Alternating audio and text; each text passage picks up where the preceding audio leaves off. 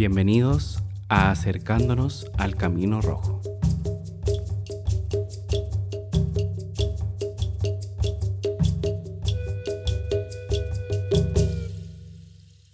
Hola, hola, ¿cómo están? Bienvenidos, bienvenidas, bienvenides. Eh, feliz de estar nuevamente aquí en Acercándonos al Camino Rojo.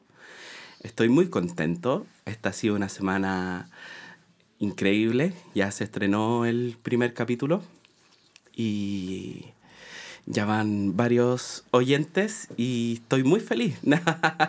valga la redundancia, que esto del podcast me ha tenido muy, muy activo, muy eh, despierto, entusiasmado. Así que nada, pues les quería contar un poco cómo había estado la semana o estos días después del podcast primero comentarles que estuve atendiendo mucho en el tarot, vino mucha gente a la consulta, estoy muy agradecido de eso. Siempre es muy bueno recibir gente, escucharla, entenderla, hacer un esfuerzo por entenderla y al mismo tiempo entendernos, revisarnos, ver dónde hay hay cosas que hay que poner atención, hay que revisar, hay que trabajar también un poquito en algunas cosas y a veces mucho. y eso, pues, muy feliz por ese lado. También tuve un acercamiento al uso de algunas plantas y medicinas. Eh, esta semana he utilizado el Kratom el kratom es una planta originaria de Asia que la usan, la mastican los, los nativos de Asia para sentir sus efectos. Em, elegí un kratom de vena blanca que es para activar la energía, estar más menos ansioso, más relajado. Es familiar del café esta planta pero no contiene cafeína. Es familiar y es muy similar el efecto, pero es más limpio, más concentrado, más atento. Y nada, pues estoy bien agradecido de esta plantita, estoy contento con su uso.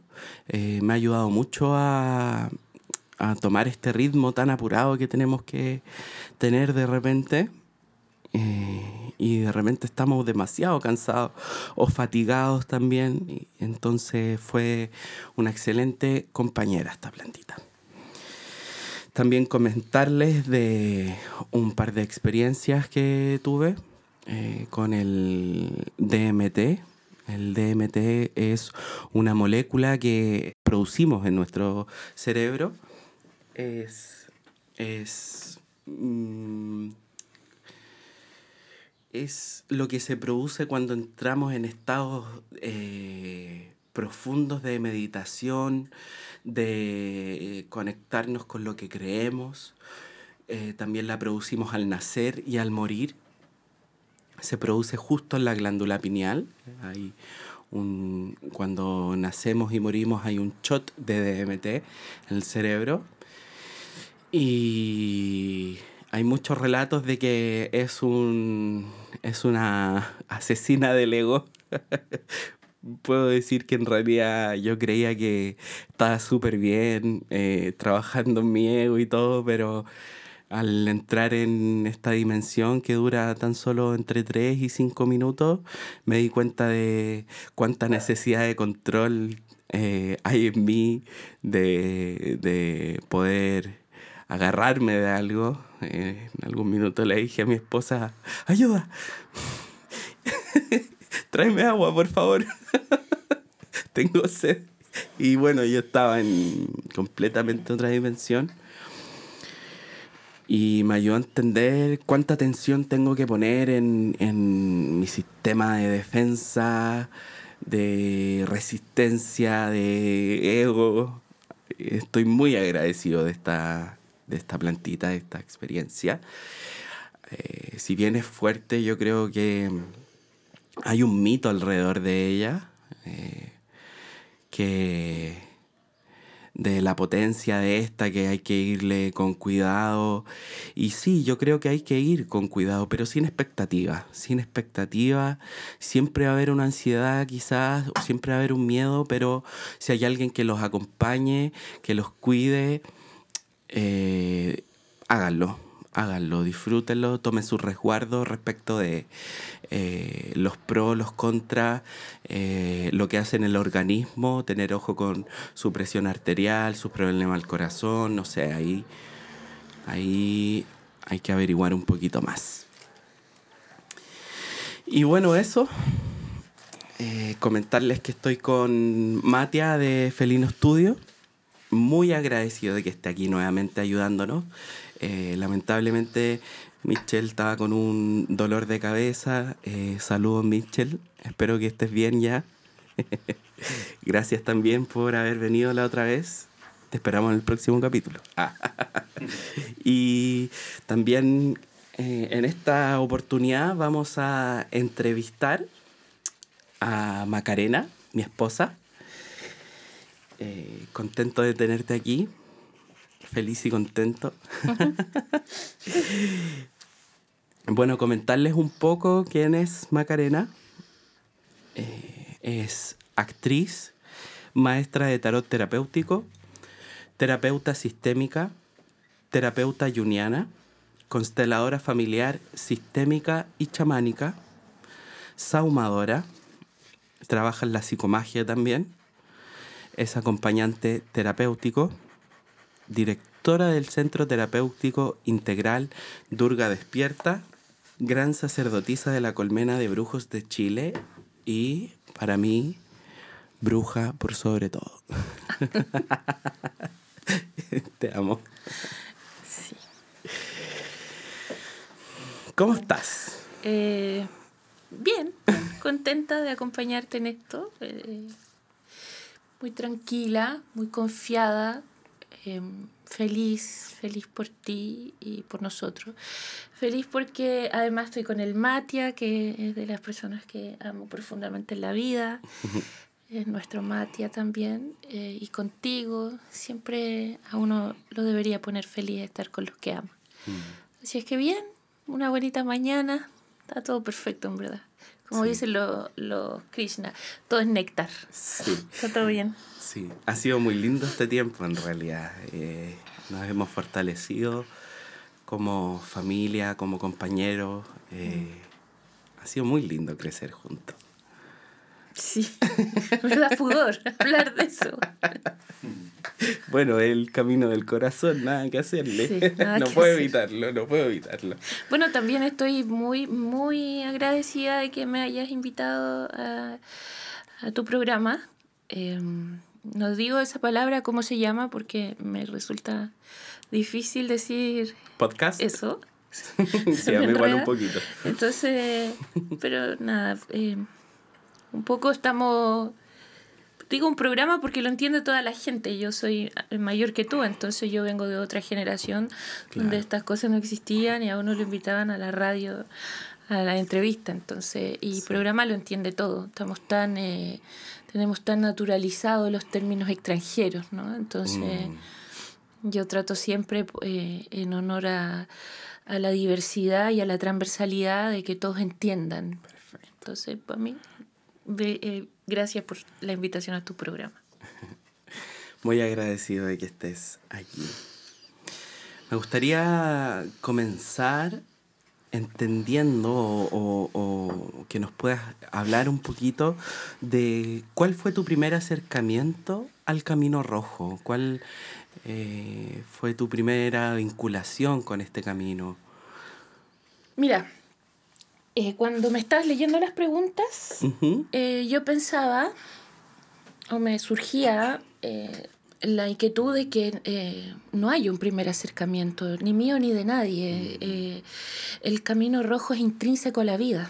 Entonces, cuando tú empiezas a escuchar el tambor adentro de la guatita de tu mamá, tú ya formas parte del camino rojo no hay un acercamiento, ¿no? No es que la gente diga, eh, como hoy día está tan de moda esta, esta cosa New Age, eh, eh, nueva era chamánica que diga, hoy yo me acerqué al camino rojo, me fui a la tribu, me puse en el fuego, sentí el tambor.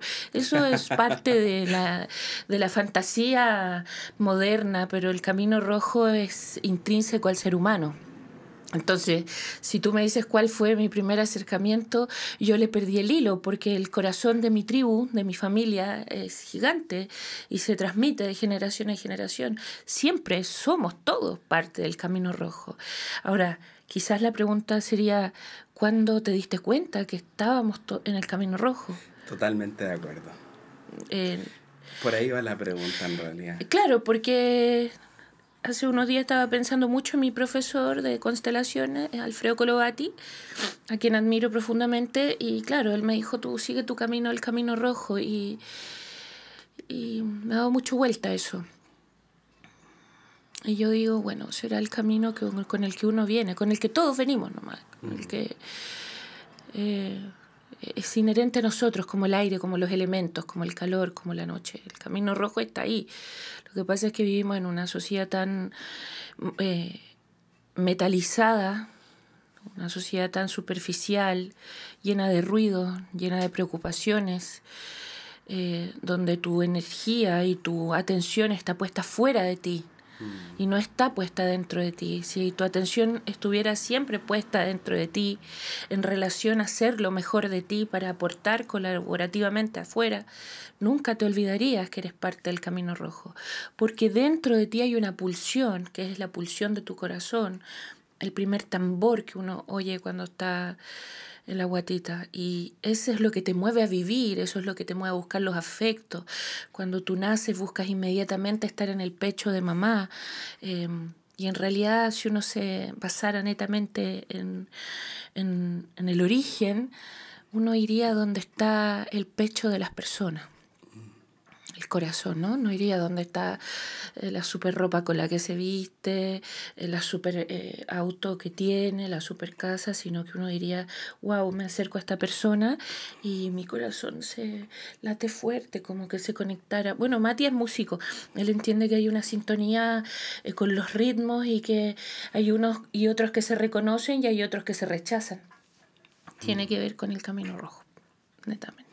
Así es que mi acercamiento siempre, po. ahora, eh, cuando yo pude entender, bueno, yo vengo de una familia em, intelectualmente eh, súper nutrida, eh, de un padre del corazón que es músico, de una madre que es una buscadora de, del folclore de, de, los pueblos.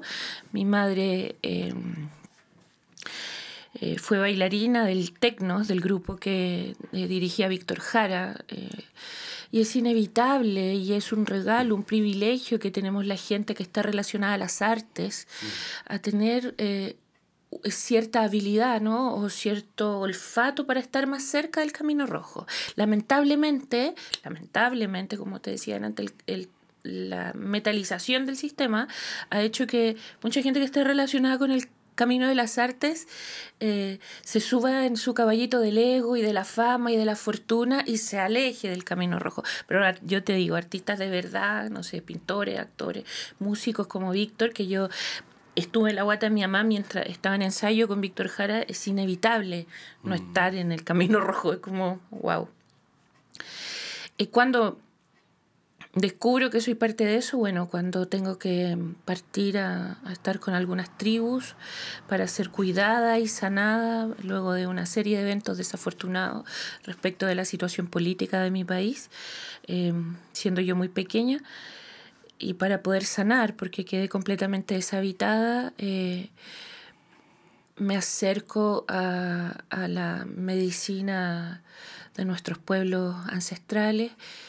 Em, mi abuela es bisnieta de un toki también, mi abuela una tremenda sanadora, mi sanadora, mi primera maestra, mi primera y gran maestra, la primera gran bruja.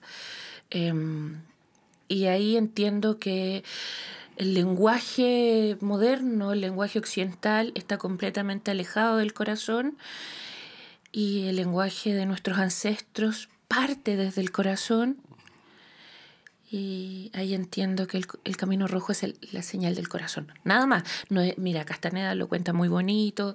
Eduardo Galeano también hace referencia a él en las venas abiertas de América Latina. Mm, subcomandante Marco. Eh, Marco. Marco se mueve desde el Camino Rojo, los zapatistas, ¿no? Todas las tribus, en verdad. Mm. Eh, esta gente nomás lo que hace es verbalizarlo para que el resto de la humanidad lo entienda, pero eh, a partir de eso vuelvo muy, muy jovencita, a los 17 años, a conectarme con mi corazón luego de que sentí que se me había partido mil pedazos y de ahí no me salí más.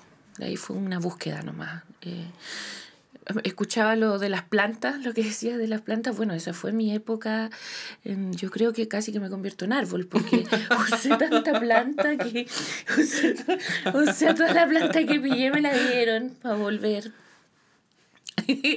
Entonces, pero muy loco pensar ahora que la relación de la gente hoy en esta modernidad con las plantas es muy distinta de lo que es en su origen. Mm.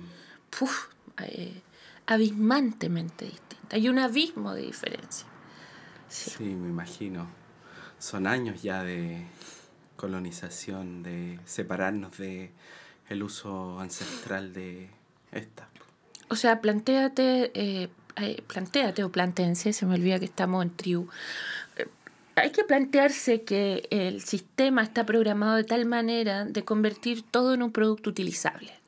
Eh, el sistema, su, su, su, articulación es utilitaria, ¿no?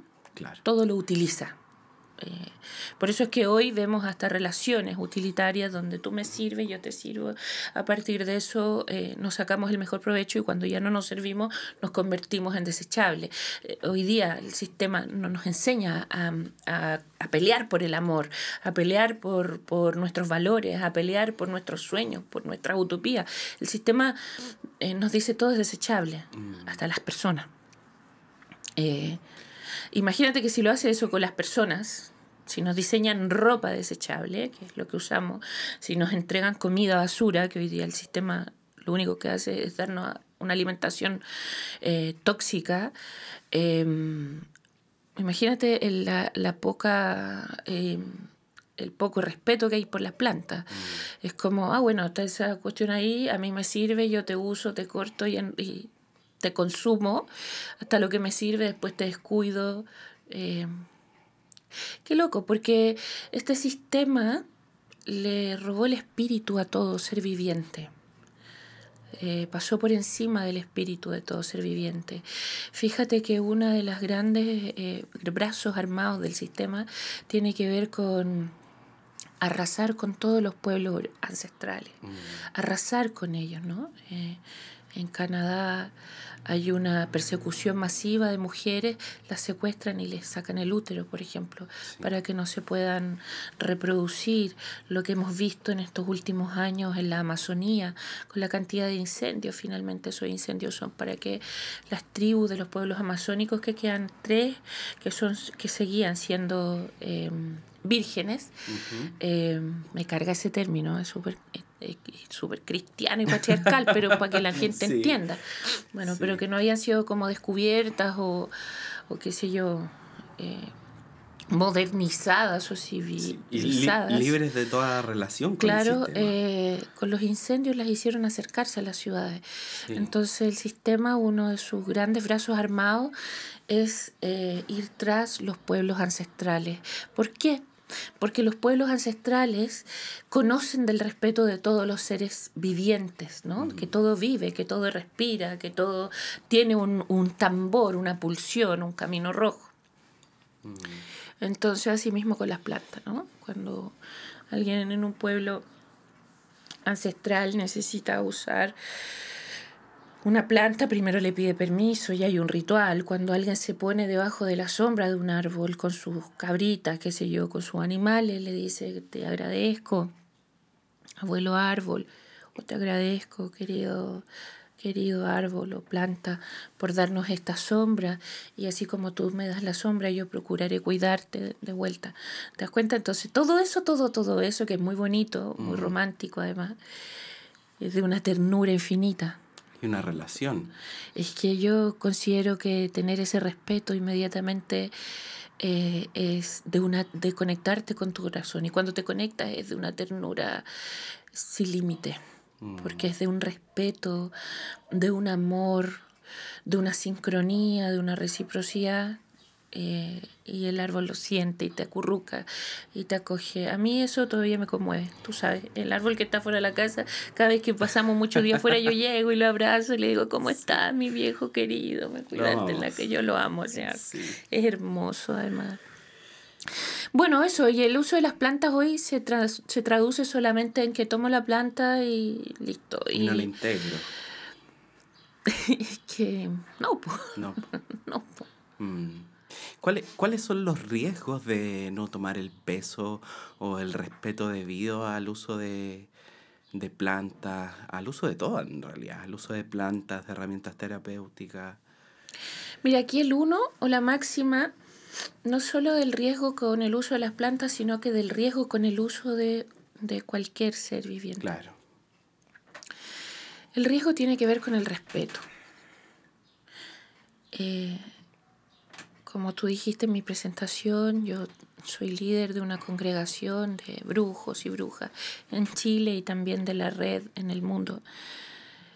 Eh, cuando tú tomas algo que vive, que respira y que sientes sin ningún respeto, inmediatamente firmas un contrato para que tú seas tomado sin ningún respeto. Qué fuerte. A mí no me parece fuerte, a mí me parece la verdad pura y dura, Sí, como tú dices. La verdad pura y dura. No me parece fuerte. Me parece que si tú le faltas el respeto a algo, prepárate que te lo van a faltar. Mm, Para mí algo eh, tiene que ver no solo con el- los seres humanos, ¿no? tiene que ver con los animalitos, con nuestros familiares, nuestros hermanos, que para mí no son hermanos menores, son nuestra familia. y Yo Sí. no tengo ese concepto tan arrogante Sí, de decir, ahí parece". están nuestros hermanos menores, ¿qué te pasa? ¿Qué te pasa? Sí. O sea, eh, si ustedes vieran cómo se comportan los elefantes con los viejos, por ejemplo Claro. que los acompañan hasta su camino final. Hay un respeto de los elefantes por los viejos, de los lobos, eh, con la dignidad que mueren los viejos, ni parecido a la dignidad con la que mueren los viejos humanos. De hecho, no mueren con dignidad, convengamos en que mueren en pésimas condiciones, a menos que tengan em, grandes facilidades económicas. Entonces el riesgo es enorme. Es Sí. enorme porque, porque hay un ritual, hay una preparación, hay una comunicación, hay una conversación respecto de, de- antes de usar las plantas. Primero tú conversas con alguien que esté autorizado. Y autorizado no implica jerarquía, ¿no? Porque los ancestros no tienen eh, valores jerárquicos, sino que horizontales. Es alguien que esté eh, habilitado a propósito de qué? A propósito de que es pequeño o que su abuela o sus ancestros han trabajado con las plantas y se entienden y se comunican con las plantas. Entonces, la persona que está habilitada tiene una comunicación directa y fluida con las plantas. Claro.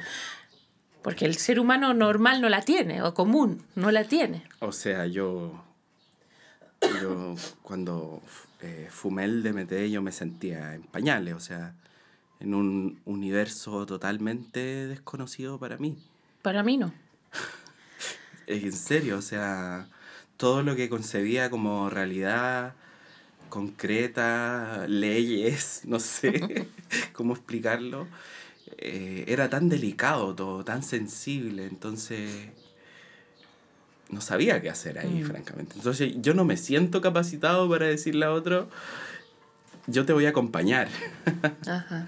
a, no sé, Es que por eso te digo, primero, antes de usar una planta, porque hoy día está de moda comprar un kit de hongos, por ejemplo, y Mm. vámonos al Elqui, vámonos a, no sé, a la punta del cerro a tomarnos los honguitos y a ver qué pasa.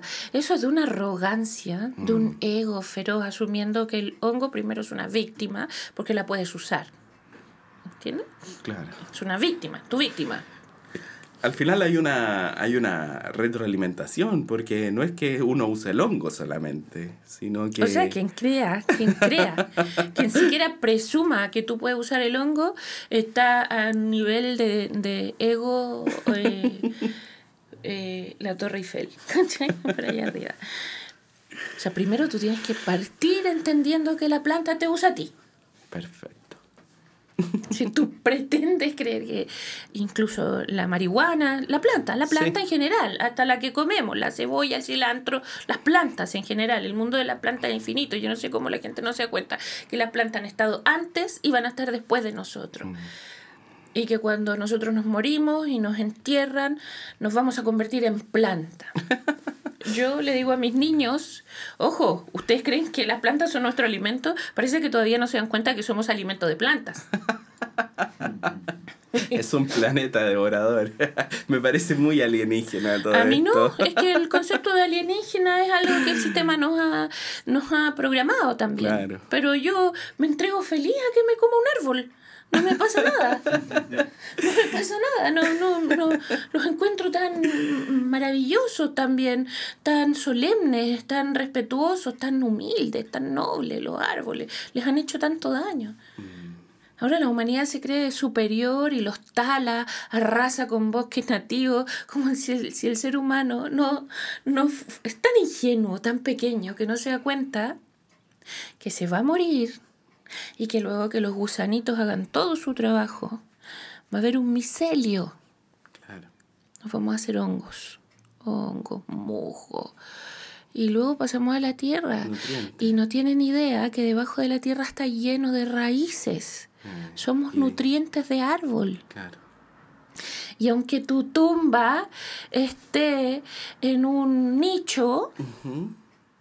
Vas a descomponerte y tarde o temprano vas a volar, vas a ayudar a la polinización. Les guste o no les guste. A mí me dicen que soy apocalíptica, que soy loca cuando pienso esto, pero a mí me parece bastante eh, posible. O sea, lo veo. Es parte de un siglo al final. Lo veo, o sea, mira, lo más cuerdo que he visto en la, en la basura de redes sociales, que yo no la soporto, de las cosas más cuerdas que he visto es que entierren a la gente en unas bolsitas como con tierra de hoja Claro. y les ponen semillas de árbol. Eso apuráis el, apuráis el proceso, ¿no? Claro. ¿Cachai? Y después sale un árbol y tú vas a honrar ese árbol. Mm. Y ese árbol se alimenta de ti. Entonces la gente es tan arrogante, tan ingenua y dice, eh, eh, vamos a talar los árboles, vamos a cortar esto, no sé qué. Las plantas están antes de la humanidad y estarán después. Son eh, seres superiores. Mm. Sí, Están en otro nivel. Tienen una resiliencia, una, capa de sobre, una capacidad de sobrevivir. Entonces, si más encima nos otorgan esta posibilidad de conectarnos con esto, ¿sabes lo que pasa cuando uno se conecta con la planta? ¿Sabes lo que pasa? Tú entras en el mundo de las plantas. Uf. Y cuando tú ves lo que te provoca el DMT, cuando tú ves lo que te provocan los honguitos, cuando tú ves lo que te provoca el cactus, la ayahuasca, la chacruna, los hongos, qué sé yo, más grandes, como el cucumelo, que, que es un hongo más grande, la marihuana, la marihuana bonita, la marihuana Claro. eh, cultivada. no la manipulada. Claro. Eh, cuando tú ves lo que te provoca, lo único que hacen esas plantas es mostrarte su lenguaje Mm. cómo ellas ven, cómo ellas entienden, desde dónde ven y de dónde entienden, cómo respiran. Lo que hacen ellas es decir, ven, te llevo un ratito a mi realidad. Gracias. gracias. Porque la gente cree que la planta hizo en mí la- y yo visualicé el jaguar y la serpiente y no sé qué. Lo que hace la ayahuasca, la ayahuasca, la hermosa ayahuasca, yo soy guardiana de la ayahuasca, soy ícaro, cantor de la ayahuasca y de las plantas. Lo que hace la ayahuasca es mostrarte su paisaje. Por eso es que aparece el jaguar, la serpiente y los colores. La ayahuasca es una abuela antigua que está todo el tiempo viendo el proceso de la selva. Lo que hace en ti es mostrarte el proceso de la selva. Te cuenta, mira, te voy a poner un video de lo que yo veo a diario. Ahora la gente lo humaniza. No, yo vi mi ADN, vi no sé qué cosa, y fui a mi estructura, no sé qué, porque la gente necesita abusar. necesita como vivimos en un, un, concepto de utilidad de todo, Claro. entonces, ay, ya, ¿para qué me sirvió? ¿Con qué lo relaciono? Eso es pura cabeza, pura cabeza. Y la cabeza programada, además, programada de siglos, de siglos de, de cristianismo, de, de machismo, de monarquía, de colonización. Sí, interesante. Hablabas sobre lo que, ha hecho- lo que ha hecho el sistema, ¿no? Lo, eh, de que todo sea desechable, eh, de eh, la falta de respeto que existe a todo y a uno mismo también, porque al final, como dijiste, le falta el respeto y, y, y quedas expuesto a que te, te vuelvan a faltar el respeto. Entonces, me pasa un poco eh, como me cuestiono qué pasa, qué pasa con la juventud, qué pasa con su postura frente al sistema, qué pasa con este, eh, no sé, a- eh, francamente eh, a mí me impacta de repente eh, ver eh, anarquistas con su, su A, su círculo y no sé, pues llevan toda la tarde tomando chela y fumando cigarros y en estado, no sé, me parece indigno en realidad. Esa sensación me da. Entonces, eh, eh, su Ahora, postura... ojo, ojo, yo, eh, uno tiene que ser muy cuidadoso de, de, de señalar ciertos tribus, ¿no? Porque Claro. también hay grupos de hijos de gente muy intelectual que son unos verdaderos parásitos también, que no son anarquistas, ¿cierto? Claro. Hay grupos de hippies que son otra... Da lo mismo la tribu, hay No una cosa tribu, etaria sí. y una cosa generacional. Eso me pasa, que no, no es solo con ellos, puede ser Ajá. con punky, malabaristas, intelectuales, snob, poetas. eh, me choca, o sea, porque en realidad también me he visto en ese lugar. Bueno, quiero hacerte un, un paréntesis. En ese grupo nunca vas a ver a los hijos de los campesinos. Mm, qué increíble, ¿ah? Acabo de caer en cuenta de eso. qué increíble, sí. Porque el hijo del campesino entiende perfectamente el costo de la vida y Mm. entiende que si no se levanta, no saca, no abre el corral de la vaca o no va a regar, no va a haber alimento para la familia. Y es una lógica tan simple, tan amorosa, tan familiar. Tan arraigada. Em, claro, Mm. como deberían ser las tradiciones, como debería ser el respeto por nuestros orígenes. Entonces, en ese grupo al que tú señalas, no vas a ver la gente que no tiene acceso a, los, a las redes o a los medios, No. que vive, qué sé yo, en el campo, en los cerros, en la montaña. Porque ellos entienden la vida desde otro lugar. Ahora a mí me parece que es del primer lugar, desde donde la entienden. Mm. En relación a la juventud, Da- entonces, entonces, no es que yo sea el, el juez eh, ni Utah, como me han dicho de repente, porque no estoy ni ahí con la Utah, anti-Utah, y además, ah, o sea, en verdad que hagan lo que quieran, pero a mí lo que me choca es la postura versus eh, la acción. ahora siempre que, que a uno le pasa que le dicen esas cosas, uno tiene que revisar que resuena en uno también, porque a lo mejor la yuta eres contigo mismo también. Ahora Uno tiene que... ¿Cuántas veces has sido yuta contigo? ¿Cuántas Claro. veces te has censurado, te has castigado? ¿Cuántas veces ha- acabas de decir de revisar la acción, el verbo y la acción, Mm. ¿cierto? Cuando uno trae esas, esos calificativos a, a la mesa es porque igual le hace resonancia dentro de uno. Claro. Entonces cuando te... eh, a mí me han dicho que yo soy tengo una secta, por ejemplo. Que soy muy, eliti- muy elitista, ¿no? Que tengo una secta de gente... Y yo eh, no tengo una secta, tengo una séptima, siempre digo, lo digo como... es más, más que una secta. Eh, pero claro, secta se refiere a sectario y claro que soy sectaria. Hoy día no quiero relacionarme con cierto tipo de gente. No Mm. implica que yo me crea mejor o peor. Puedo ser su alteza o su bajeza, según como lo mire la gente. Da lo mismo, yo, eso a mí no me preocupa. Es solo que no quiero relacionarme con cierto tipo de gente. Creo profundamente en el valor de la tribu. Y hay tribus que son de la montaña, hay tribus que son del mar, hay tribus que son de la- del plan, como dicen en la quinta región. Eh, Y no se mezclan porque tienen hábitos y costumbres distintas. Y yo a partir de eso no tengo una secta, tengo una tribu. Perfecto. Qué bueno que, que lo pude decir, lo pude conversar.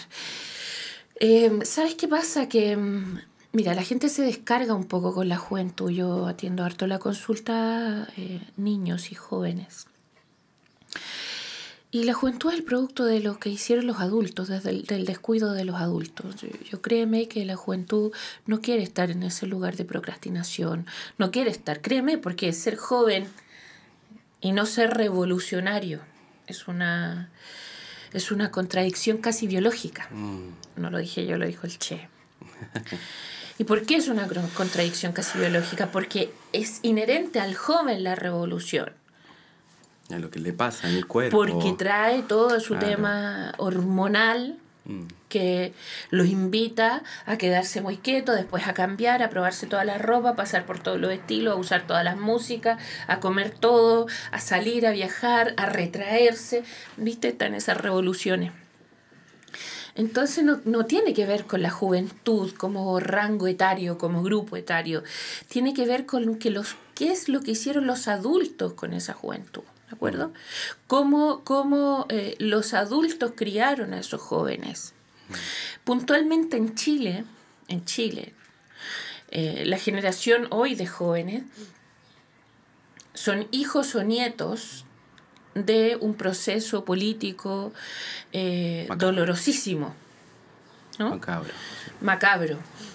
Entonces pasa que del lado que estén en ese proceso, los padres o los abuelos, inevitablemente en la herencia viene eh, el golpe o el resultado. El proceso político implicó polarizarse. El, el proceso político implicó miedo, herida, odio, resistencia, eh, implicó eh, persecución. Los, los padres de esos niños o los abuelos de esos niños no quisieron que ni uno de esos niños pasara por aquello, Claro. ¿cierto? Y al no querer que ni uno de esos niños pase por aquello, les resuelven todo. Es tanto el pánico que provoca quedar vulnerado en una situación que pierdes el control porque no depende de tu familia, depende de una estructura más grande y una estructura que lejos de darte seguridad, te vulnera en tus derechos. Claro. Y tu vecino por ahí salió a trabajar y nunca más volvió. O tu vecina que estaba embarazada de ocho meses tampoco. Tú no sabes qué va a pasar mañana cuando salgas a la calle. No sabes si serás apuntado en el trabajo. Por otro lado, eh, más aún en esta sociedad chilena, donde no se ha priorizado la verdad, Mm, donde no hay verdad, donde nunca vamos a saber realmente dónde están los desaparecidos, por ejemplo, donde nunca vamos a saber realmente la cantidad de centros de tortura que hubo en este país, donde no vamos, nunca vamos a saber, porque aquí no hay un juicio y un castigo a los culpables, no vamos a ver si nuestro vecino fue torturador y violó mujeres, no sabemos. Entonces, ¿qué hizo el, el- el ciudadano común? Quiso facilitarle todo a sus hijos o a sus nietos, por toda la carencia que hubo. Y ahí tú te das cuenta que si tú les facilitas, los invalidas, los inhabilitas. mm, Porque facilitarle todo a alguien implica que ese alguien no se prueba a sí mismo diariamente. Si tú al niño vas y le abrochas los zapatos todos los días, el, nu- el niño nunca va a intentar abrochárselo. claro. Porque viene alguien y me los abrocha. ¿Qué hay que hacer? Dejarle los zapatos al lado Mm, y no vestirlo. Que se vista desesperado por jugar, que pruebe, aunque baje con los zapatos al revés, aunque baje con la polera de vuelta con la etiqueta para afuera, pero hizo lo posible. Entonces, más allá de, emitir un juicio respecto de esta juventud paralizada, porque fíjate que yo siempre uso el, el término que- procrastinar y yo creo que están paralizados. Yo creo que están paralizados. Y hasta que eh, el miedo y la verdad no salen a la luz y dicen yo tengo miedo de que esto vuelva a ocurrir, las generaciones que vienen lo manifiestan. Mm, Entonces, tengo tanto miedo a que nos vuelvan a matar que no vivo. Porque si vivo me pueden matar. Y si vivo, voy a tratar de vivir en una evasión permanente. Evasión llámese internet, llámese droga, llámese em, superficialidad, no voy a vivir conectado con mi corazón. Por lo tanto, vivo la superficie lejos del camino rojo. Porque vivir conectado con el corazón, como te partí diciendo, implica conectarse con el corazón de la tribu a la que perteneces. Y a lo mejor a la tribu a la que perteneces ha sufrido mucho. Mm. A lo mejor tu madre ha sufrido, tu padre, tu abuelo. Sí, puede ser muy doloroso. Sin ninguna duda, entonces ¿qué hago? Me quedo en la superficie. ¿Y qué hay en la superficie? Hoy día la superficie está resuelta. La superficie se llama McDonald's. es todo desechable, rico, rápido y bien tóxico para que esté bien envenenado. po. Así se llama la superficie. Y te entrega todo, todo resuelto. A mí me impacta. Me impacta como te entrega todo resuelto, la, el teléfono te entrega todo resuelto. Si andáis triste, te conectáis con esos videos, te ríes un rato. Eh, pues tienes música, tienes todo ahí en esa pantallita. Y eso implica que te dejes de relacionar con los demás. Y uno cree que se relaciona. Hoy día hay hasta sexo virtual, que eso me parece macabro, aberrante. Guácala. ¿Lo entiendes eh, el tema de la generación? Y, y piensa que, que en América ha sido más duro porque sí o sí nosotros fuimos invadidos. Nosotros no fuimos colonizados. ¿Colonizados de qué? Nosotros no, no éramos unos incultos. No. Para nada, nosotros fuimos invadidos y saqueados. Entonces, más encima nosotros traemos la generación del invadido. Claro.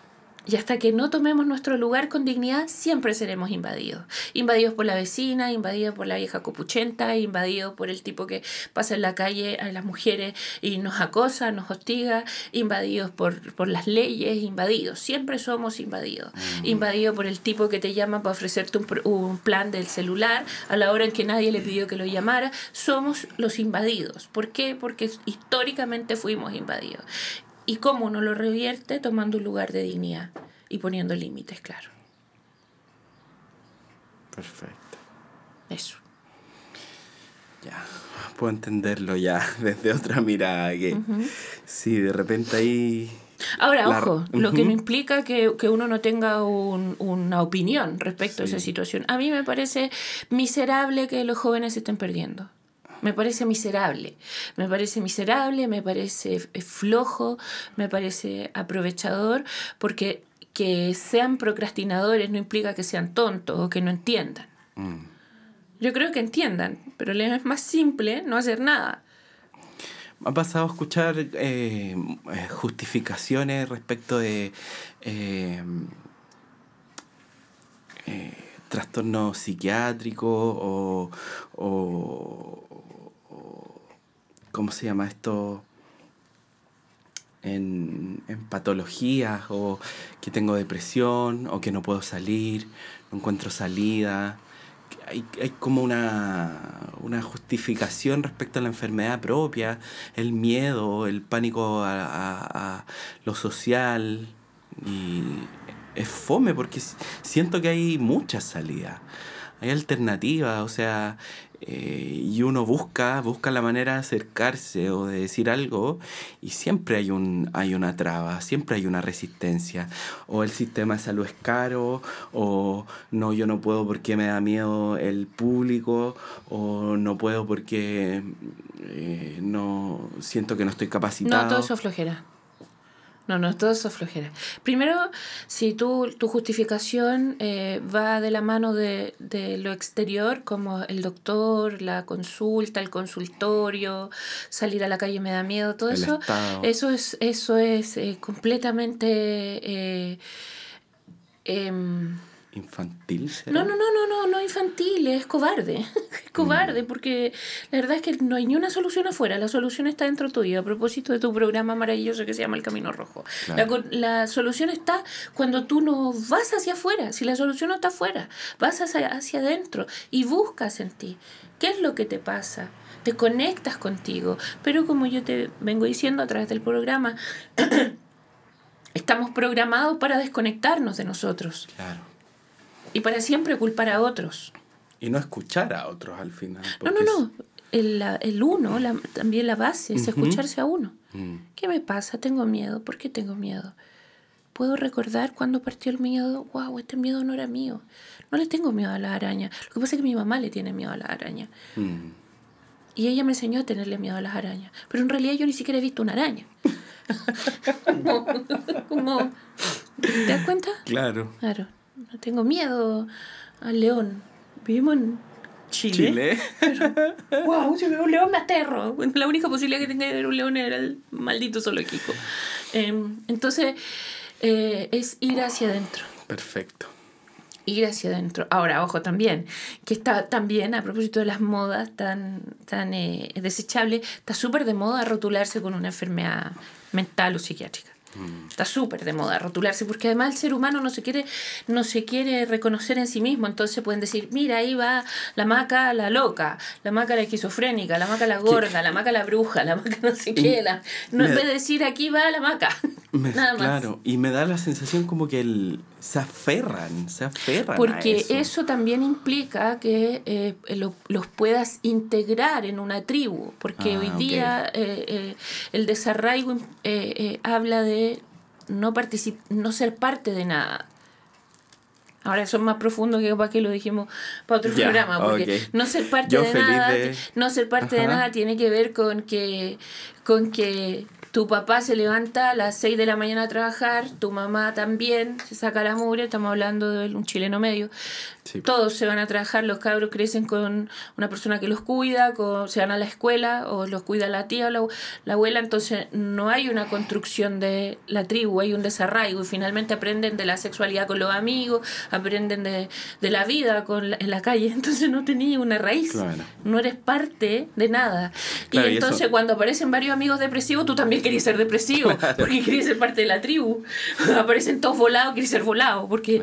Y aunque ni te guste fumar marihuana, aparecen todos curados y todos mis amigos toman, y yo como quiero identificarme con una tribu, me convierto en eso, en, en lo que me relaciono. Claro, y eso es la media, porque también hay un extremo de pobreza y hay un extremo de, si bien tienen mucho dinero, pero tampoco hay un, un- un- una construcción familiar sólida, amorosa. Eso es como que pasan la media, pasan el extremo, en ambos extremos al final. O sea, yo te hablo de la media en relación a quién cuida a los niños, Claro. porque la, en, en, la- en arriba los cuida siempre su nana, Claro, la y en abajo se cuidan en general solo o están en hogares. Estamos tan fracturados. Es que... Sí. Por eso te hablo de la media, ¿no? Donde la mamá sale a trabajar y la deja con la abuela, con la hermana mayor, qué sé yo. Pero si tú te vas arriba, ahí yo tengo pacientes en la consulta que les ha dolido más que muera su nana, que los cuidó toda la vida, que que muera su mamá. Y abajo se cuidan entre ellos y es que se pueden cuidar. Ahí tú tienes las noticias de niños que han muerto encerrados eh, en un incendio, porque la mamá ha tenido que ir a trabajar. Puta, sí. Ahí tú tienes ese infierno que se llama Sename. Entonces, yo estoy siendo amorosa, me estoy, estoy pensando en la media. Sí. Porque la arriba y la de abajo es macabra. Es inhumano este sistema. Francamente inhumano. Yo prefiero convertirme en planta. Sí, por favor. ¿Cuándo me, ¿Dónde me anoto? Sí, tú ya te estás, ya te estás vegetalizando. Ya te- te- Sí, por en cualquier minuto te empieza a salir Sí. una ramita de la oreja. Te- Sí, ya quiero eh, traspasar el umbral. No sé cómo explicarlo. Eh, sí, porque eh, entiendo tanto todo lo que me dices y, ha sido tanto el daño, tanto el daño del sistema. Eh, ha sido eh, también a mi papá, a mi mamá, a mi abuelo, a mi abuela y la comodidad, la zona de confort, todo, todo, o sea, es como... Y, y, y pienso en mi abuelo, abuela, y pienso de dónde vengo cuando en 1400 y tanto llegan y nos invaden, nos quitan nuestras creencias, nuestro territorio, nuestra seguridad. Entonces es una herida de cientos de años. Que no para de sangrar, además, porque Mm. si tú hoy día lo sitúas al Gualmapu, sigue No para. sangrando y con la misma hostilidad, la misma crueldad que en el 1400 y tanto. La misma, exactamente igual. Y, y encima, encima, los mentirosos medios de comunicación tienen el descaro de decir cuando se quema una iglesia, cuando se quema un bien público, tienen el descaro de decir así no se hacen las cosas, pero anda al Gualmapu y, y date cuenta cuántas, cuánto se ha construido ¿Cómo lo sobre hacen? los cementerios sagrados. Mm. Cuánto se ha construido sobre los. Yo no sé si la gente, la gente estaría muy tranquila porque cuando empiezan a decir, oye, el nivel de violencia, yo no sé si la gente estaría muy tranquila si un día despiertan y dicen, oye, ¿sabéis qué? Que derrumbaron eh, la tumba de tu papá, de tu mamá, de tu abuelo y pusieron ahí una, una cuestión del agua, no me acuerdo cómo se llama. No sé si la gente estaría tranquila. ¿Dónde vas a ver a tu muerto? Me vuelvo loco. ¿Dónde te relacionas con ellos? Entonces más encima piden paz en un lugar donde históricamente había una provocación y un abuso permanente. Es terrible El respeto, el respeto. el respeto, Es el terrible. respeto y la dignidad. Es terrible. Bueno, y comentarte esto me hace acordarme del tema de las constelaciones familiares. Eh, ¿Qué nos puede hablar de, de cómo es tu forma de trabajar con ella? Más que... Mira, eh, todo el rato he hablado de ellas. Sí. En realidad sí. De las constelaciones familiares porque estoy hablando de la de lo que tiene que ver con las heridas que no se sanan, de los ancestros, ¿no? Eh, las constelaciones familiares, una forma terapéutica que trae a, a la vida Bert Hellinger, un alemán, em, que tiene que ver con un estudio que él hace de Jung, ¿cierto? Y Jung, Carl Jung, que es eh, mi súper mi súper santito de la mesa de luz. Em, Carl Jung hizo una investigación profunda respecto de, la, de los ancestros, ¿no? De cómo se mueven los pueblos. Él basó sus estudios en México, eh, en eh, Etiopía y en Irlanda, Suiza. eh, Suiza, eh, y fue dándose cuenta que los pueblos de, de, esta, de esta triangulación se movían de manera eh, muy similar, siendo de lugares geográficamente totalmente distintos. Entonces, eh, se va dando cuenta que lo que no se sana en la tribu de hace 50 años se va repitiendo. Lo que no se sana, lo que no se conversa, lo que no se habla. Entonces, Jung dice que si una generación, ponte tú, no sana la muerte de un familiar, de un familiar eh, y lo ocultan. Por ejemplo, hace poco tu- tuvimos la consulta cuando supimos de, de la muerte macabra que tuvo un tío, un tío abuelo hacia atrás que lo habían apuñalado. Nadie habla de él, nadie, a nadie habla de, de cómo lo apuñalaron y cómo terminó muerto ahogado con la sangre por haberlo apuñalado. Fíjate que la sobrina nieta hoy tiene crisis de se ahoga. Cuando Claro. se angustia y tiene miedo, se ahoga y deja de respirar y le da la- le entra en crisis de pánico y se aterra. Y ella no sabe por qué, porque se hace todos los exámenes y está bien, ya está sana, eh, físicamente sana, físicamente digo. Pero es la memoria de la tribu, en la memoria de, de la comunidad. Hay alguien que ya murió ahogado. Mm, Y como nadie habla de él, y nadie habla de la- en las condiciones en que él murió, este participante de la tribu necesita ser recordado. Y cuando a un participante de la tribu se le excluye, hay otro que más adelante toma su lugar. Entonces, las constelaciones familiares trabajan puntualmente el descubrir a través de tu árbol quién sufrió algo puntual para que tú estés haciendo en este presente esos síntomas en tus generaciones hacia atrás. Cuando sanas atrás, puedes caminar tranquilo hacia adelante. Hellinger es súper eh, eh, disciplinado y ortodoxo, él es alemán. Yo elegí una forma, una forma de constelaciones que son las constelaciones chamánicas. Está en México la Sujei alemán y está en Holanda Dan Kampenhout. sí.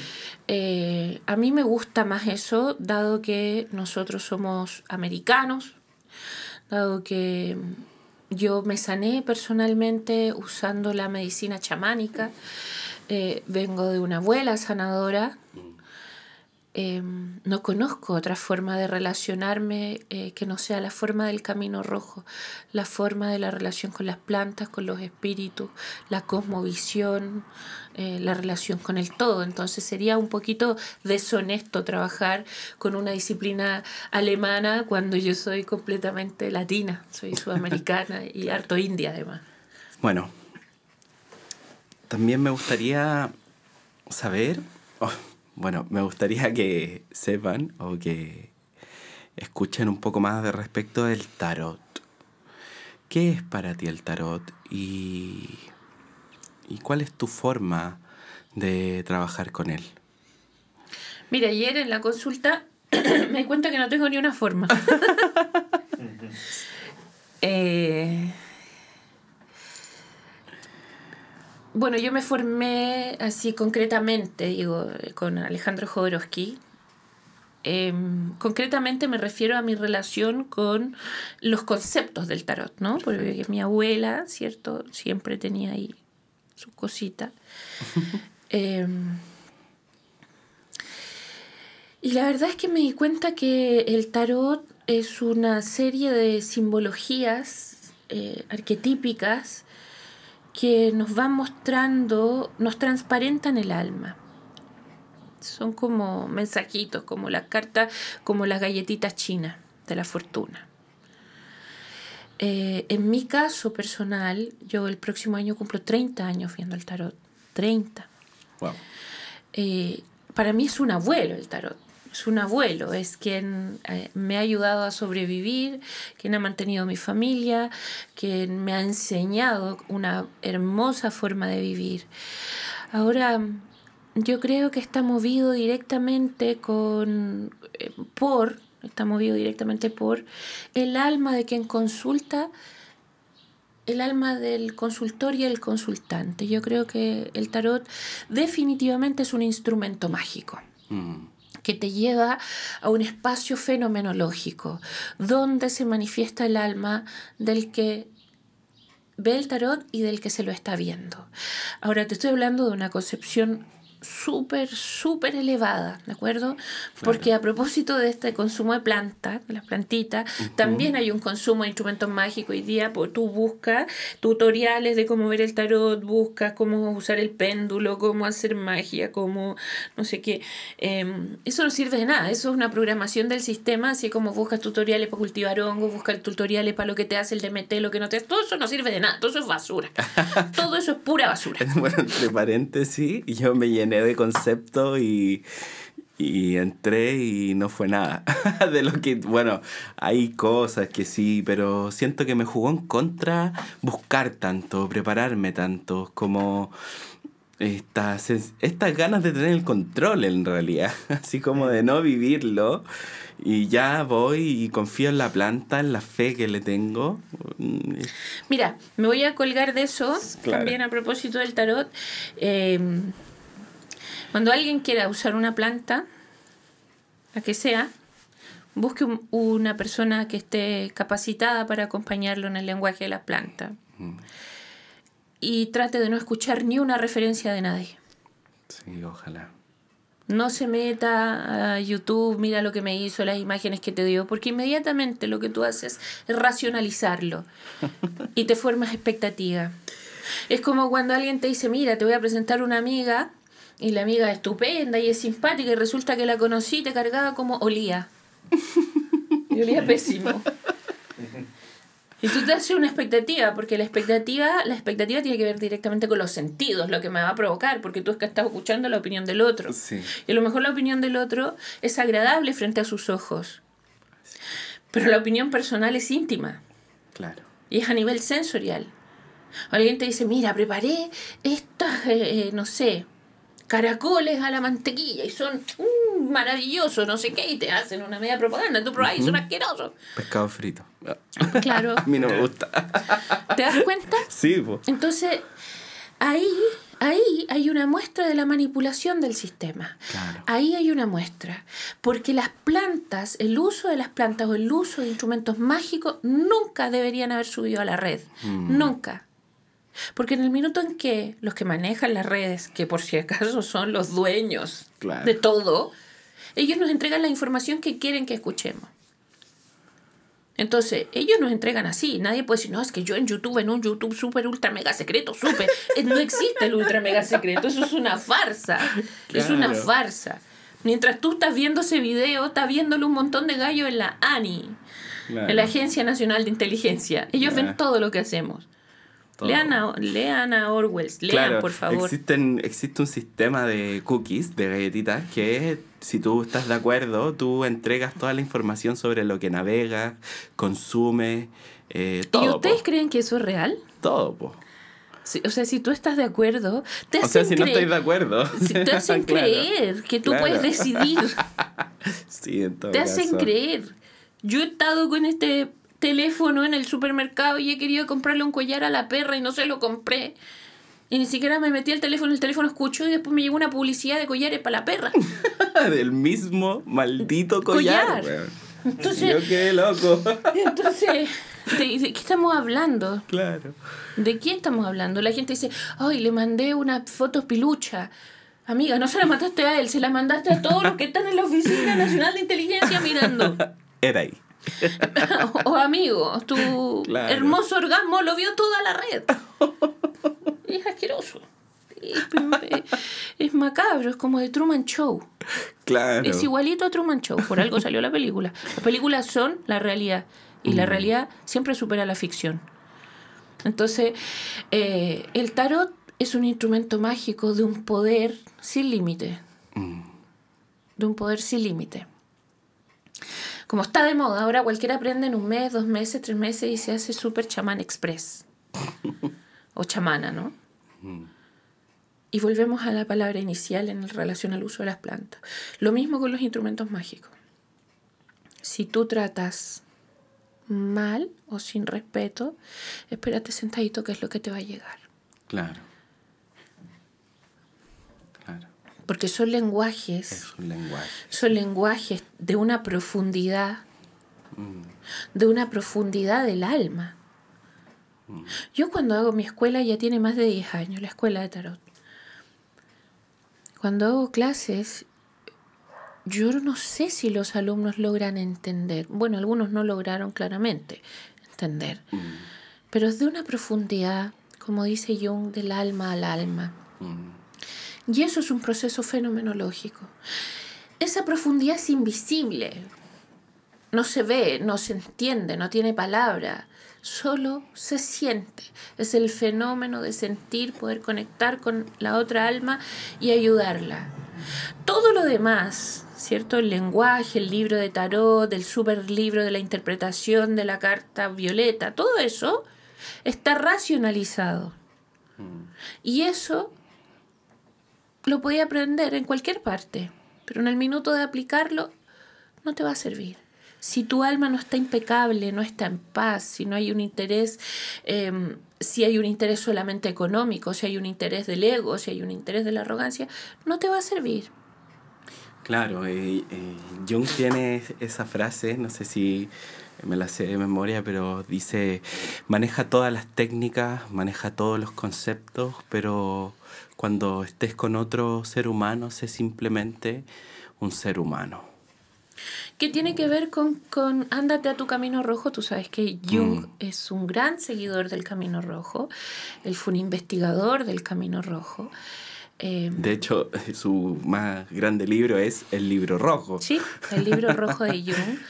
Eh, sus dibujos también están muy relacionados con mm. la cultura de los indios americanos, muy relacionados, todas sus ilustraciones. Sus sueños. Ajá.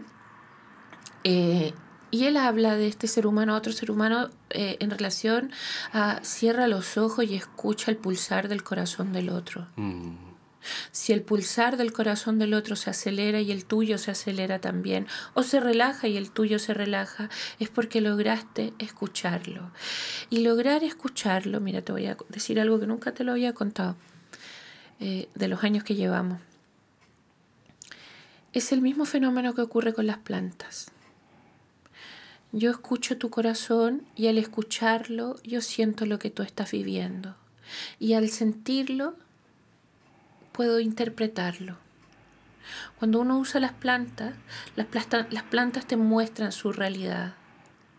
Y en esa realidad de la planta, tú te acoges, te acurrucas y la planta te dice, esto es mucho más grande Mm. o más pequeño de lo que tú creías. Y te vuelve a tu lugar. Al escuchar el corazón del otro, es sentir el dolor o la rabia o la frustración del otro y decirle, esto es mucho más grande o más pequeño de lo que tú crees. Ahora vuelve a tu lugar. Wow. Ahora eso no lo entienden eh, los alumnos a menos que lleven, sé yo. Y sabes que no tiene que ver con entenderlo, sino tiene que ver con una capacidad intelectual, tiene que ver con una simpleza, con una delicadeza, con una humildad. Cuando tú te confundas, siéntate a mirar el árbol que está afuera. El árbol es árbol nada más. Y ahí está, y recibe la lluvia, y lo podan, y le quitan todas sus hojas, y ya es primavera y otra vez nos dio hojas. Y sigue siendo árbol. Tiene una dignidad, tiene una resiliencia. Y ahí está. Y él no deja de crecer una primavera porque lo cortaron el año pasado. Él vuelve a crecer y nos vuelve a dar, tú míralo, las hojas son preciosas, cada vez más lindas. Él no tiene ni un rollo, él vive con gratitud. Es como cuando los niños en casa dicen, eh, yo no voy a recoger este vaso porque yo no lo boté. Yo les respondo, entonces yo no te voy a pagar el internet porque yo no lo uso. Es perturbadoramente simple. es que si uno vive en comunidad, vives, vives en comunidad o no vives en comunidad. El sistema no quiere que vivas en comunidad. Mm, Yo te digo. Es difícil. Yo te digo, la sociedad para que se salve la humanidad tiene que volver a la tribu. Sí, totalmente. Te lo digo.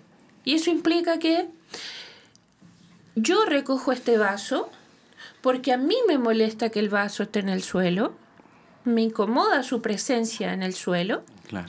y porque además, de paso, va a limpiar el lugar. Si el otro lo votó, lo recogió, no lo, no lo recogió, no tiene que ver contigo. Mm, Tiene que ver con la levedad con la que vives. claro. Y la levedad implica, mientras más entiendes, más leve te haces. Y mientras más leve te haces, menos daño generas al entorno. Claro, lo- y lo entiendo como que tampoco implica eh, desresponsabilizar al otro, como implica una manera simple de vivir nomás, no entregarle todo al otro, no hacerlo por el otro, sino que es con la tranquilidad que uno lo vive. Por ejemplo, eh, hoy día a propósito de tanta revolución y que mañana lo más probable es que haya una gran fiesta, 25 de octubre en la tarde, Oh. que yo sé que va a ser así. A- por ejemplo, a propósito de eso, tú ves muchos cantantes y artistas eh, con demandas sociales y en sus casas tienen eh, un caos. Mm, Cuando yo salí a la calle a la marcha, cuando yo he puesto el pecho en la marcha, primero lo hago por mí. Luego hago, lo hago por la tribu que está detrás mío. mm, La consecuencia final es el todo. Hoy día el sistema nos enseña a hacerlo para el todo solamente, y olvidarte de ti y de tu tribu. claro. Lo mismo acá. Recojo el vaso, primero lo hago porque a mí me molesta, segundo lo hago porque va a estar limpia la tribu y tercero para que el resto aprenda. Claro. ¿Por qué limpio? Porque cocino, porque si el otro lo hace o no lo hace, como la parábola del colibrí, si tú haces tu trabajo está todo bien, por lo menos estás haciendo tu trabajo, Tu parte. tu parte. Ya, me gustaría también preguntarte cuál es la importancia de sahumar.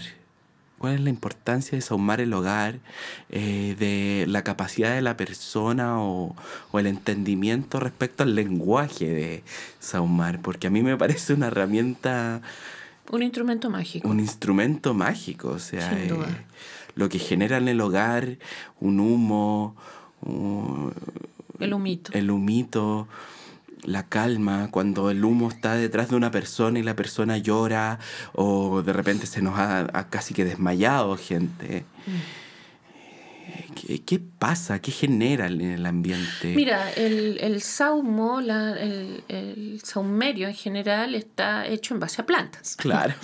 Las plantas Nuevamente. entran por tu nariz y van directo a tu cerebro. Ya.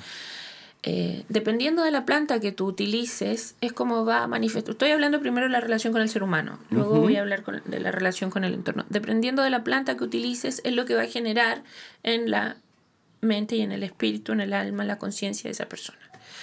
Hay plantas que te activan, hay plantas que te relajan, hay plantas que, eh, que te ponen positivo, hay plantas que te quitan los miedos, hay plantas para todos, sí, mira cómo viven, ellas sobreviven felices, fantásticas. Hay plantas para todo. Entonces, el hacer humo de esas plantas es hacer un uso medicinal directo a tu cerebro. ¿Y qué hace esa planta? ¿Qué hace la planta en el cerebro cuando uno los ahuma? Inhabilita el cerebro, lo inhabilita, lo baja, lo cierra, lo silencia.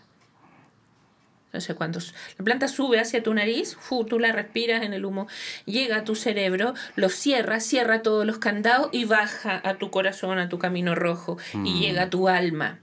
Porque si tú no te has dado cuenta, cuando la gente respira el saumerio, respira, le llega a su cerebro y después traga. Eh, Entonces el humo hace ese tránsito. ¿No te habías dado cuenta? no. Pero ahora sí Son veo a la años de gente. brujería. sí. años de brujería. Por eso hay que tener mucho cuidado cuando tú vas a una consulta de un sanador y hay un humo prendido, hay una vela prendida, porque pueden, puede haber una combinación de cosas que te ponga en una situación que tú no elegiste. Mm, Por eso hay que tener mucho ojo cuando te sauman. Porque tú no sabes que te están saumando. Por eso que tiene que ser una persona de absoluta confianza quien saume. Y una persona que sepa perfectamente en relación a las plantas, la relación con las plantas. Otra vez te digo, que esté capacitada y habilitada. Claro, porque no hay, no hay nadie que garantice que un consultante no va a ser, o sea, un, un, Un cliente, un- no, un facilitador de, Ah. de, de tarot, de lo que sea, no hay nadie que te garantice que él va a tener prácticas estándares respecto a tu cuidado.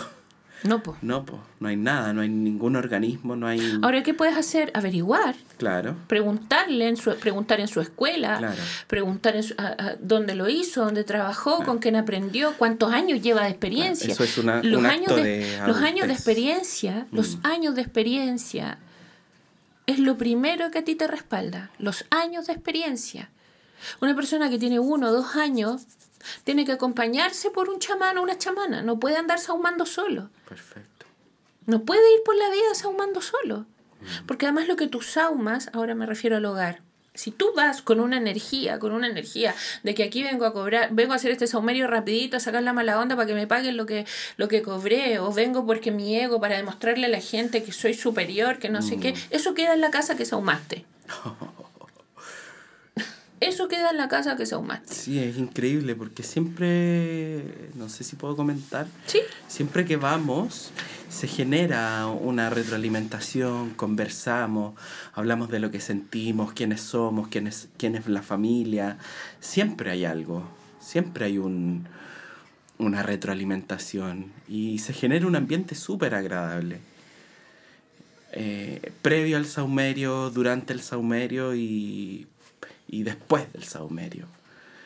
Entonces, eh, eh, por eso me parece mágico, porque no es ir y prender un humo. es que es un instrumento mágico. Mm, y, y- y debe ser usado con ese respeto, porque al ser humo, y si tú le faltas el respeto, mira, el respeto es como el usar respeto hacia todo ser viviente es como ponerse una, una coraza, ¿cierto?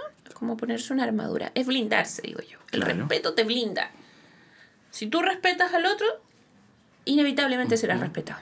Y es como que te liberara Te también. blinda, te blinda te hace súper poderoso. Si tú tratas el saumerio sin respeto, no te blindas, va a dejar tu mente y la mente del que está siendo saumado abierta. Y así como la planta puede provocar cosas buenas o luminosas, no voy a decir bueno y malo, que es un concepto Claro. muy estúpido, luminosa u oscura. Un poco la oscuridad es mala, pero hay gente que no está preparada para verla. Si va y, y- y te enciende la oscuridad, porque no te blindaste con respeto, y te enciende la oscuridad, después el saumador se va y a ti te queda el infierno en tu casa. po. Me hizo volver a hacer un, un, un déjà vu en el tiempo de- una ceremonia que participé, bueno, pseudo ceremonia, con plantas medicinales y volví satánico. O sea, Claro. triple mil eh, Agresivo, agresivo, sí. enojado, enojado, frustrado. frustrado. Claro.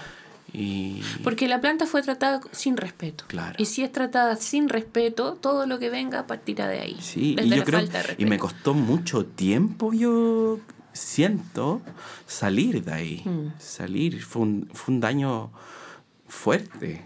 Sí, pues pasa también que las plantas, el uso de las plantas implica un tiempo en tu cuerpo. Recuerda que las Mm. plantas tienen cinco hebras, cuatro son de tus ancestros y una es de la planta.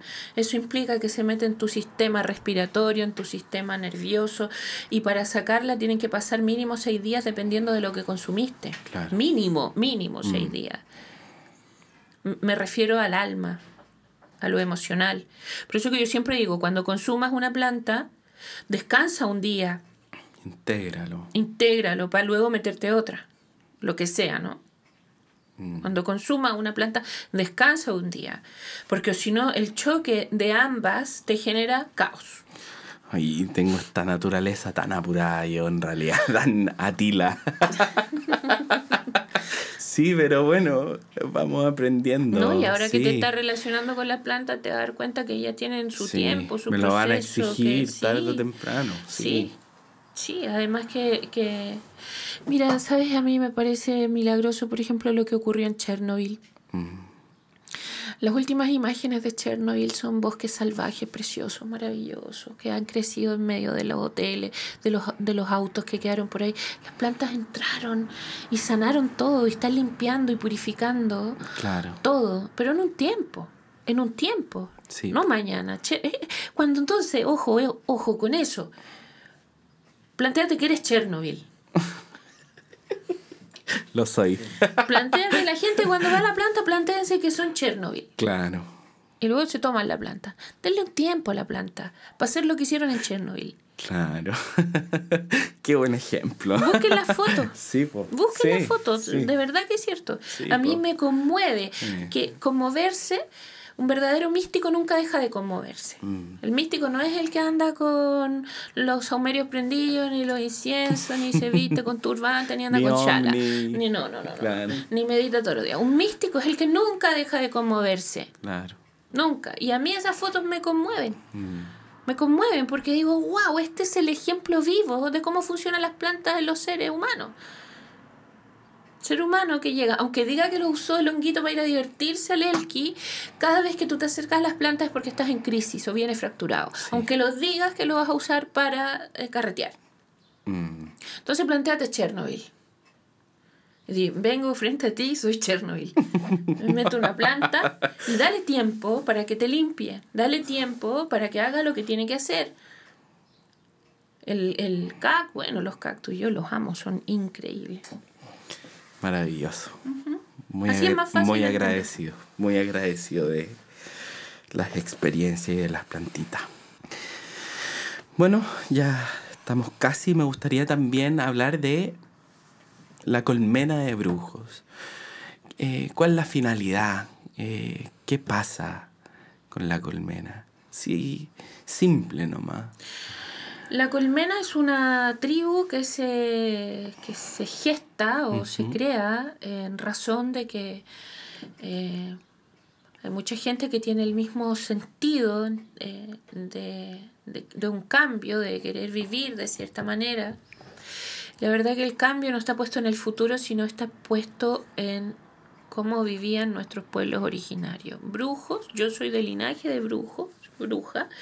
eh, y no es que me rotule bruja ni nada, sino que es inherente a mí. Podría no decir que soy bruja y voy a hacer brujería igual. o van a suceder cosas sobrenaturales igual. Me acuerdo que el otro día vino una mamá con su hijo y ella está tu varita mágica en la consulta lejos y la varita saltó así, wow. Y yo le dije, ¿vienen a hablar de su papá? Sí la varita saltó lejos. Claro, la varita, la representación del hombre, claro. Y entonces el niño dijo, wow, siempre que uno viene a esta consulta pasan este tipo. como venir a Fantasilandia, dijo. Claro. Siempre algo pasa. Fantasilandia fantasmagórica. claro, es que fantasmagórico para quien ha sido, ha hecho un mito de eso, porque para mí es tan natural como que amanezca y que oscurezca. Eh, entonces no es que me rotule de bruja, sino que es inherente a mí. Y mm. bruja tiene que ver con ser sanador, con tener una relación muy estrecha con las plantas, con creer en, en lo fenomenológico, con, con eh, comunicarse con mucha cercanía con los que ya partieron o los con los que vendrán, que a mí me ocurre muy seguido también, que me comunico con las guaguas que se están gestando también. O pido que vengan a, la guatita, eh, eh, mujeres que no han podido tener guagua, les pido a esa guaguita que anda ahí cerca que le, se encuentre con mamá, claro. Entonces la colmena se, se gesta en relación a gente que tenía las mismas inquietudes, las mismas necesidades respecto de relacionarse con el mundo, con su familia, eh, con los otros seres, eh, desde un lugar más amoroso, desde un lugar más simple, más genuino, desde una verdad profunda, desde un amor profundo y haciendo uso de la medicina natural, de, la, de las medicinas ancestrales. Aprendemos mucho de brujería, la brujería está eh, relacionada no con Harry Potter ni una de esas estupideces que ha mitificado la televisión, sino que la, brujería está relacionada con el curso natural em, de la vida, de los seres vivos, del planeta, de, de las estaciones y todo eso. Entonces, em, eh, eh, es una tribu, eh, es una colmena porque todos trabajamos en ella. Eh, la condición de colmena eh, está muy arraigada en los pueblos ancestrales respecto de que todos trabajamos para un bien común mm. y un bien superior, porque la colmena no solo lo trabaja para sí misma, tú sabes que las abejas sí trabajan para la humanidad y para todo ser viviente. Entonces, la colmena es una comunidad eh, que está al servicio de la humanidad en términos de ayudar a la sanación desde todo punto de vista. Perfecto. Eso.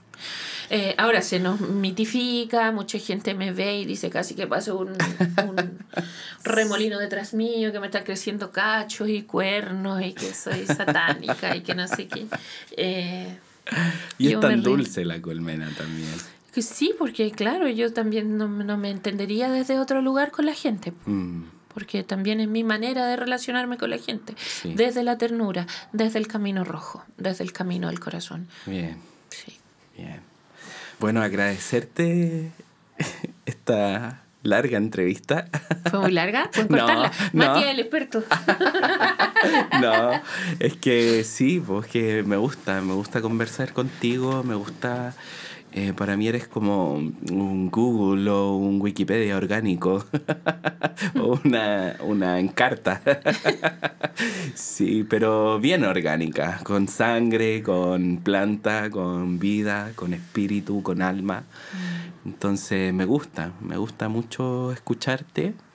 Oye, yo aprovechándome un poquito de tu programa, eh, yo lo voy a publicar en las redes, que si bien es cierto tengo una contradicción profunda con eso, también es mi forma de llegar al mundo. Hay mucha gente que me sigue en México. Un saludo para toda la gente de México, que en octubre del próximo año estaremos allá un mes casi. Qué rico. Em, Argentina, también a Colombia, a El Salvador, a toda la gente que me sigue en Nicaragua, eh, en Cuba también, em, en Suecia también, mm. en Inglaterra, en España.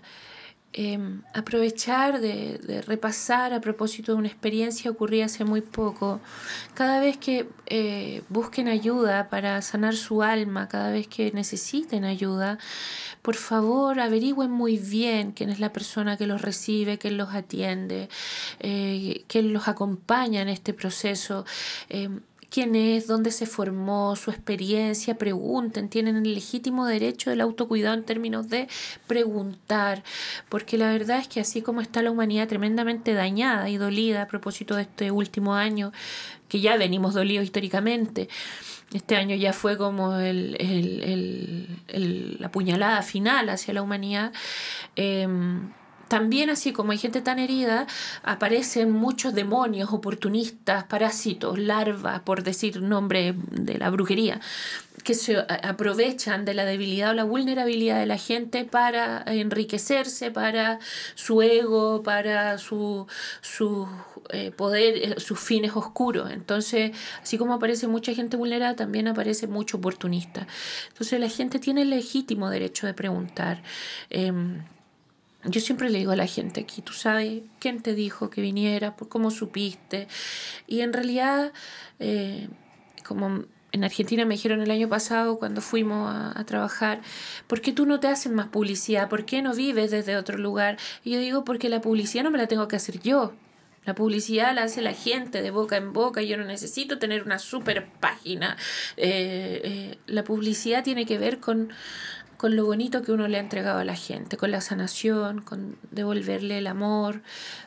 ¿Sabéis qué es? Con volverlos al camino rojo. Mm. Nada más. Así es que eso quería aprovechar si es que no me invitáis a otro programa y salí muy latera. no, yo feliz. Yo por mí tendría un capítulo de cada tema contigo, porque en realidad profundizar en los temas me apasiona me gusta eh, buscar, buscar más allá, mm. entender, y porque me aterriza, me aterriza en la simpleza, eh, me calma, calma mi alma. Eh, es em, recomenzar a sentir el latido, las pausas, el entendimiento, es como... y feliz. Es resignificar el corazón. Sí. ¿Sabes tú por qué porque el reloj eh, suena como el corazón, porque a la gente la programaron para decirle que no le queda tiempo. Mm. Y ahí hay un reloj sonando. y ese te recuerda que estás vivo. Mm. Yo apuesto a que rompamos todos los relojes y que abramos todos los zoológicos y que el audífono no sea conectado a un celular, que el audífono lo conectemos al pecho. Mm. Ahí está el reloj.